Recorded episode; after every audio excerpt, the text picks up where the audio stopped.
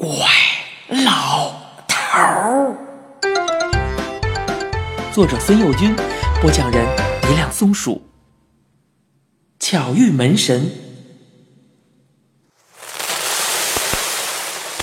炮仗叮当叮当的响个不停，窗外还不时有很亮的火焰腾起，红的球、绿的球蹭蹭的往天上飞，我忍不住气了。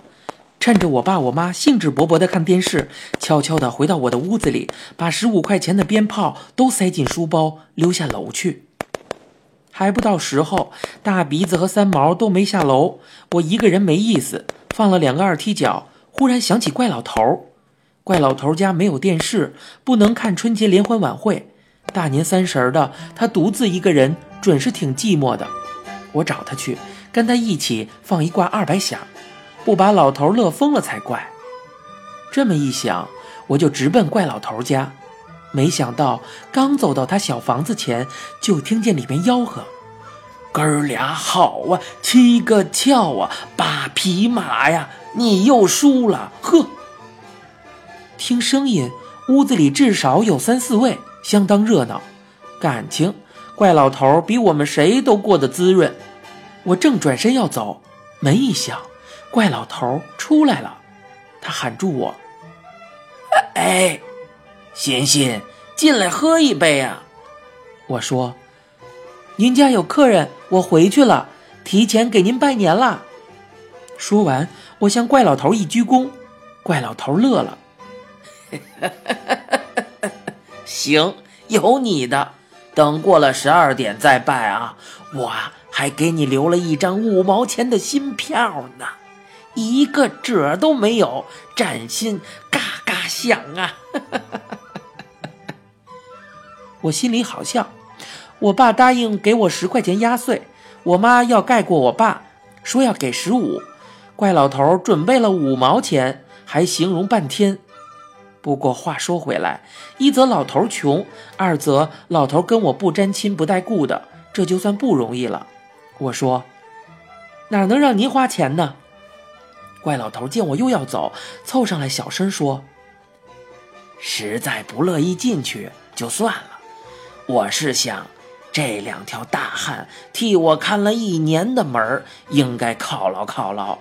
没想到他们没见过世面，什么都不懂，这不连划拳都得把着手教。”这话引起我的好奇心。怪老头动不动就把房子叠起来带出去，还会把耳朵留一只在家里听动静干嘛要看门的？而且还是要两个。再说我来这么多回，从来没见过什么大汉。我忍不住问他：“呃，您家还有看门的？”老头比我还惊奇：“啊？怎么挂了一年了？”没见过呀！屋里两个大嗓门正哥俩好，五魁首的哇哇叫，明明两个大活人，挂着，在哪儿挂着呀？怪老头见我探头探脑，扯住我胳膊说：“走走吧，进去见见吧，都挺和气的。”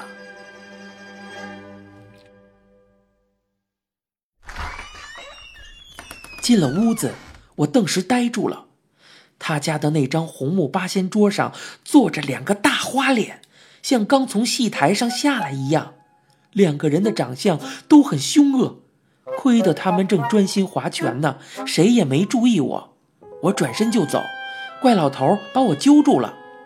哎，给你介绍一下呀。怪老头把我推到桌子前头，说道：“这是我朋友。”号赵欣欣，都念六年级了啊，学问大着呢。两个凶家伙竟然都站起来，一起向我拱手，我肯定吓慌了，也向他们一拱手。我可从来没有过这姿势。怪老头伸手指着那两位向我介绍：“这位是申叔，这位是于雷。”怕我不知道是哪两个字，老头用手蘸着自己酒盅里的白酒，在桌上写了“神书”，玉磊。黑脸的那个叫神书，绿脸的那个叫玉磊。怪老头又搬来个方凳让我坐下。我犹犹豫豫，怪老头悄悄地告诉我：“你呀，坐下吧，不然他们也不坐呀。”我偷眼看，果然那两位恭恭敬敬的垂手站着。于是我坐下，他们也跟着坐下来。离近了，我看出他们的脸并不是涂了油彩，是天生就是那种颜色。黑的像锅底，绿的像芭蕉叶子，脖子、手和脸一样。神叔黑脸却长着火红的胡子，不长不短，支棱八翘的。他的眉毛也是红的。玉磊绿脸，短胡子金黄，眉毛也金黄。俩人戴着头盔，穿着战袍，上面缀满一片片巴掌大小的硬皮革。只有胸口挂着一块圆不圆、方不方的大铜片子，铜片子上满是绿斑。就冲这副凶相和打扮，我要是在刚才来的路上撞见，不吓晕过去才怪呀！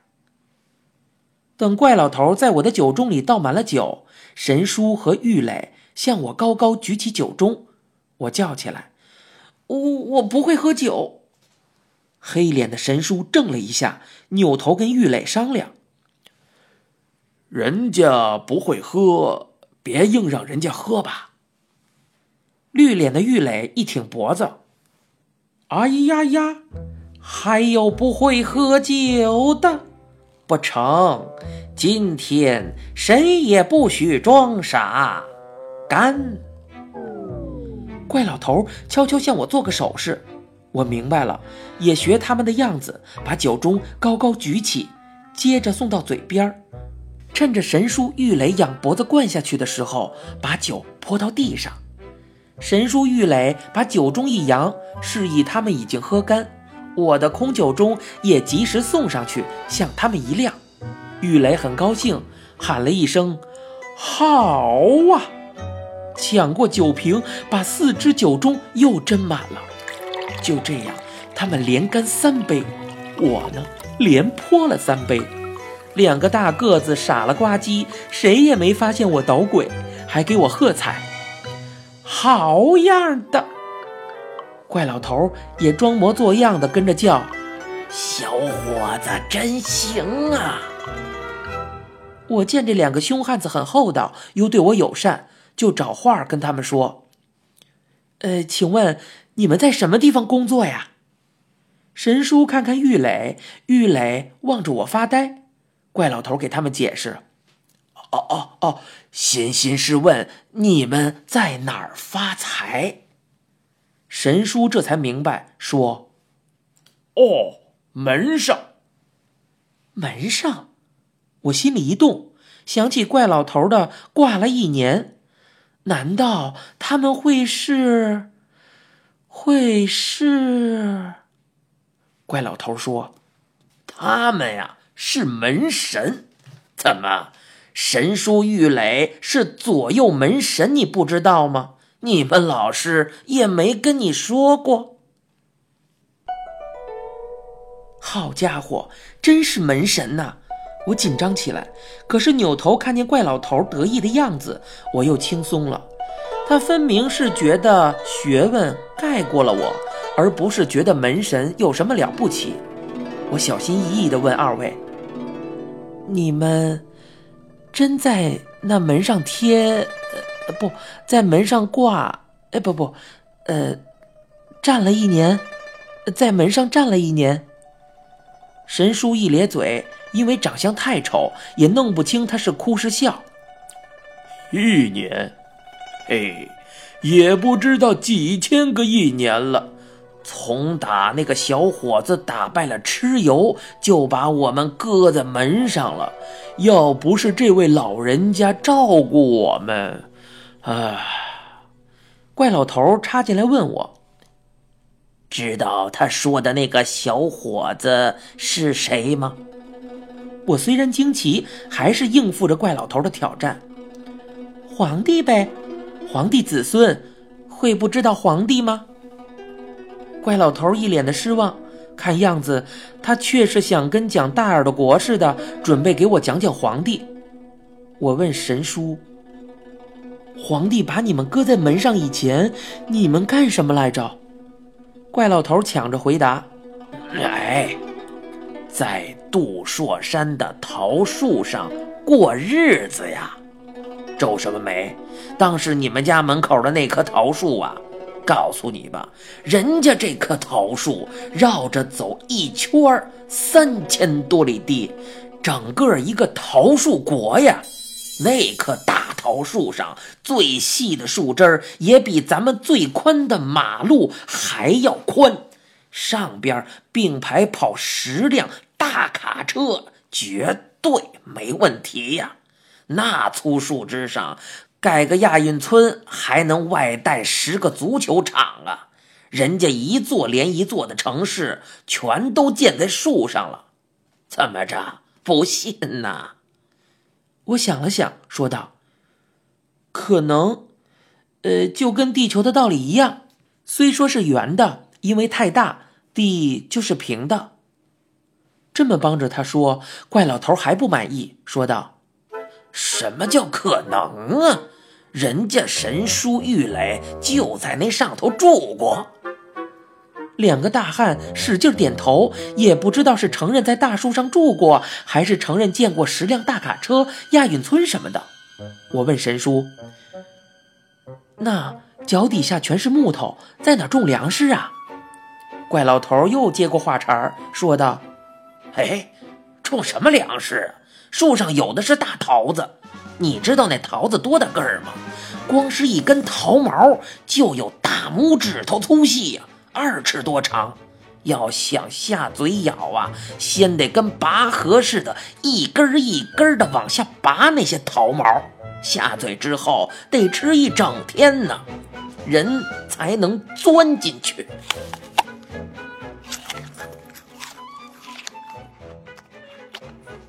钻进去以后，再不停的吃一个月，才能碰上桃核。满树都是这么大的桃子，你说说，够多少人吃的呀？我说，人又不是猴子，光吃桃啊！怪老头一歪脖子说道：“啊，谁让你光吃桃了？粮食在桃核里头呢。”砸开桃核，那桃仁好家伙，一个就有一吨多重啊！送到加工厂磨成粉儿，又白又细，烙饼、擀面条、包饺子，随你怎么吃啊！我见怪老头的酒盅空了，拿起酒瓶给他倒满。您慢慢喝着，再吃点菜，老说话多累呀。又转身问神叔：“呃，您到底在桃树国干什么？”神叔说：“大桃树的东北角上有根树枝，是我们桃树国八条要道里的一条啊。这条大道是专门为万鬼通行的，道口有座关，叫鬼门。我们俩就守在鬼门。”凡路过的鬼，一律要出示证件，没有证件的，那就是恶鬼。玉磊一直坐在那儿喝酒，听到这儿插嘴说：“哦，查出是恶鬼，我大哥立刻用猥琐把他捆起来，交给我，我再给小花儿当点心。”我问他：“哎小花儿，小花儿是谁？”玉磊说：“小花儿嘛，小花儿就是小花儿，因为身上有花条条。”神叔说：“那是我们养的一只老虎，后来皇帝把我们贴在门上，连小花儿也一起贴上去了。”我偷偷的四下里看，怪老头在一旁乐了。别害怕，我没那么多肉喂他，他呀还在门上贴着呢。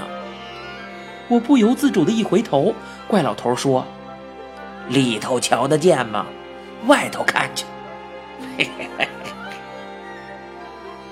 你现在收听到的是由一辆松鼠播讲的《怪老头》，欲知详情，请听下集。